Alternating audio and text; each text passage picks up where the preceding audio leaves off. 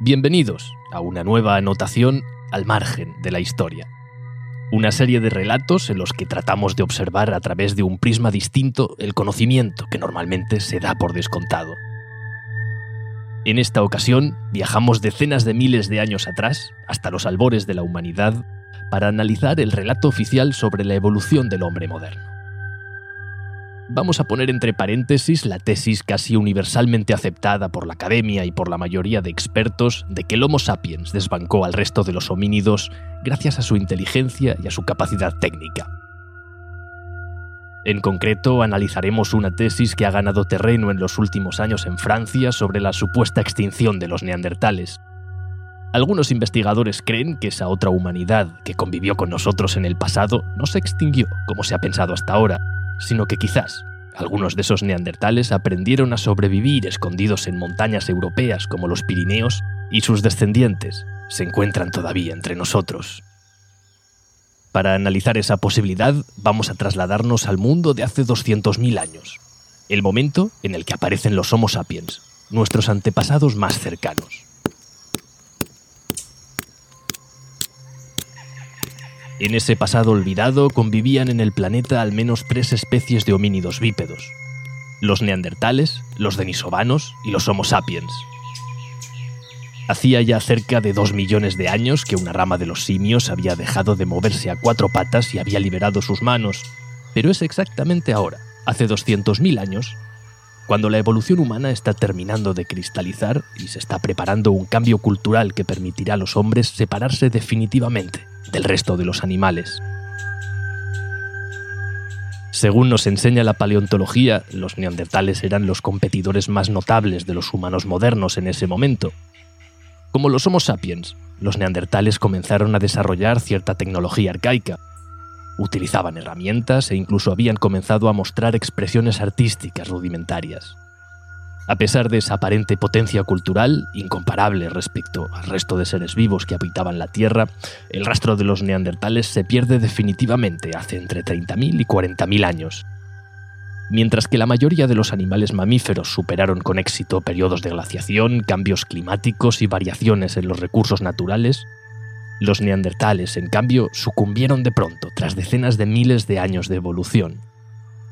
¿Cómo se explica que unos homínidos capaces de correr erguidos, fabricar armas para la caza y utilizar pieles para calentarse fueran incapaces de sobrevivir, mientras que mamíferos como lobos y osos siguieron adelante sin dificultades? Es un suceso ciertamente extraño, pero lo cierto es que a partir de ese momento, hace unos 40.000 años, dejan de aparecer los restos fósiles neandertales que eran habituales hasta entonces en los estratos de tierra más antiguos. Los paleontólogos tampoco son capaces de encontrar nuevas cuevas y refugios neandertales más allá de ese periodo supuestamente catastrófico para la especie. Los trabajos oficiales han aceptado sin hacer demasiadas preguntas que los neandertales sencillamente se extinguieron. El trabajo de los estudiosos desde hace décadas ha consistido, por tanto, en buscar explicaciones que encajen con la tesis de la extinción en los libros de texto y las aulas universitarias se suele explicar que fue la competencia con el Homo sapiens la que llevó a la ruina a los neandertales. Se les clasifica como una especie inferior que no pudo competir por los recursos naturales con los avanzados humanos. Los neandertales, se nos dice, eran menos inteligentes y sus técnicas de caza y recolección eran menos sofisticadas. Y eso les obligó a ceder terreno de forma paulatina, hasta que, finalmente, desaparecieron. En los últimos años, sin embargo, hay ciertos académicos que han puesto en duda esa visión de la historia. Desde la Universidad Normal de Lyon, el antropólogo Jeremy Julibert ha publicado una serie de estudios en revistas especializadas que amenazan con cambiar por completo el actual paradigma de la evolución humana.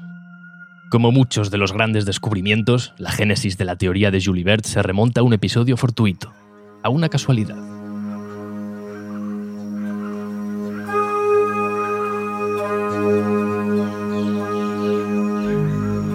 El antropólogo se encontraba en junio de 2007 de vacaciones en los Pirineos franceses cuando, durante un paseo por los alrededores de Aragnuet, la aldea rural donde se alojaba, tuvo una revelación. Al doblar un recodo en un camino de montaña, Julibert se encontró de frente con un aldeano que bajaba del bosque cargado con una carretilla de leña. Era un hombre de apariencia ruda, campestre. Tenía la nariz ancha y los pómulos salientes.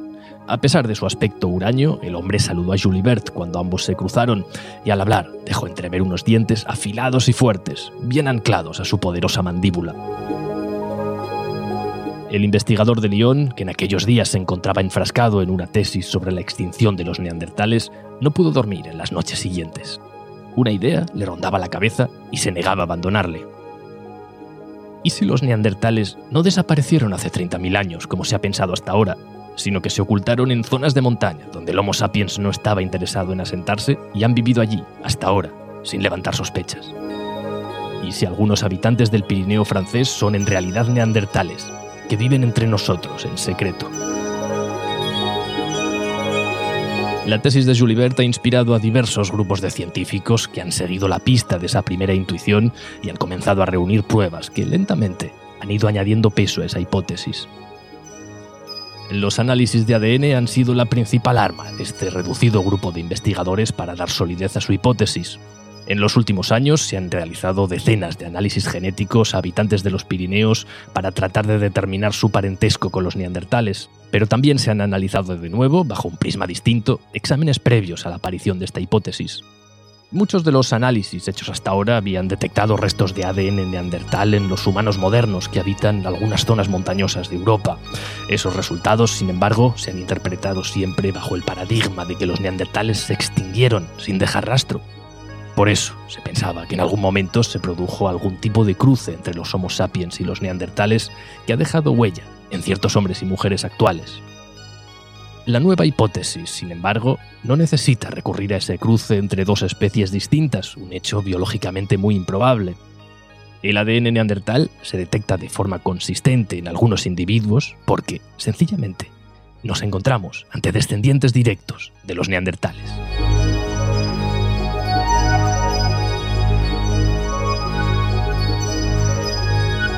Una de las anécdotas más reveladoras de esta investigación es la del profesor de la Universidad Francesa Pirineo Sur, Jacques Prevert.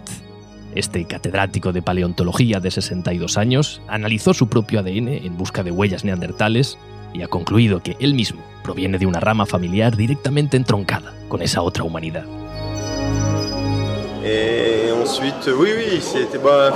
Vu que j'ai pas trop de, de conditions physiques, je m'entraîne pas vélo. El profesor Prevert comenta en esta entrevista con la cadena de radio France 3 que la hipótesis de que los neandertales siguen entre nosotros ha pasado a ser, en su opinión, una verdad científica que inexorablemente se abrirá camino en el mundo académico. Hasta los años 60 del siglo XX, comenta Prevert, los pueblos del Pirineo francés han vivido prácticamente aislados del mundo exterior. El puñado de familias que habitan esas aldeas se han cruzado entre ellas, lo que ha permitido que su estirpe se haya conservado prácticamente intacta durante años.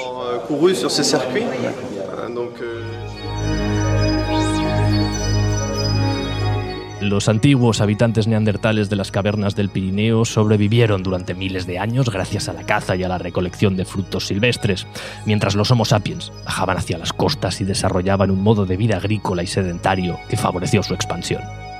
De forma silenciosa, sin entrar en las páginas de la historia oficial, los neandertales permanecieron en las montañas. Esta humanidad alternativa no sucumbió a los deseos expansionistas y en ocasiones destructivos del Homo sapiens sino que optó por evitar el conflicto y retirarse discretamente hacia las montañas. Así han sobrevivido hasta ahora los neandertales, y quizás son más numerosos de lo que pensamos. Jeremy Julibert, el científico que alumbró en primer término esta hipótesis capaz de modificar la historia de la evolución humana, anunció en 2016 la próxima publicación de un trabajo en el que dará a conocer diversas genealogías que destaparán con cierta exactitud las regiones donde hoy en día viven los neandertales. Quizás en pocos años podamos decir sin tapujos que algunos personajes conocidos, como deportistas, políticos e intelectuales, son en realidad parte de una humanidad algo distinta al resto de nosotros.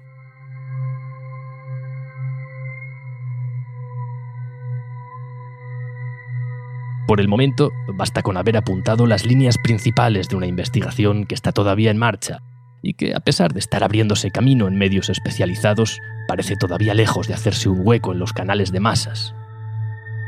Desde estas anotaciones al margen de la historia, seguiremos en los próximos episodios aportando nuestro grano de arena para dar a conocer aquellos aspectos ocultos del pasado que pueden ayudar a comprender mejor nuestro presente.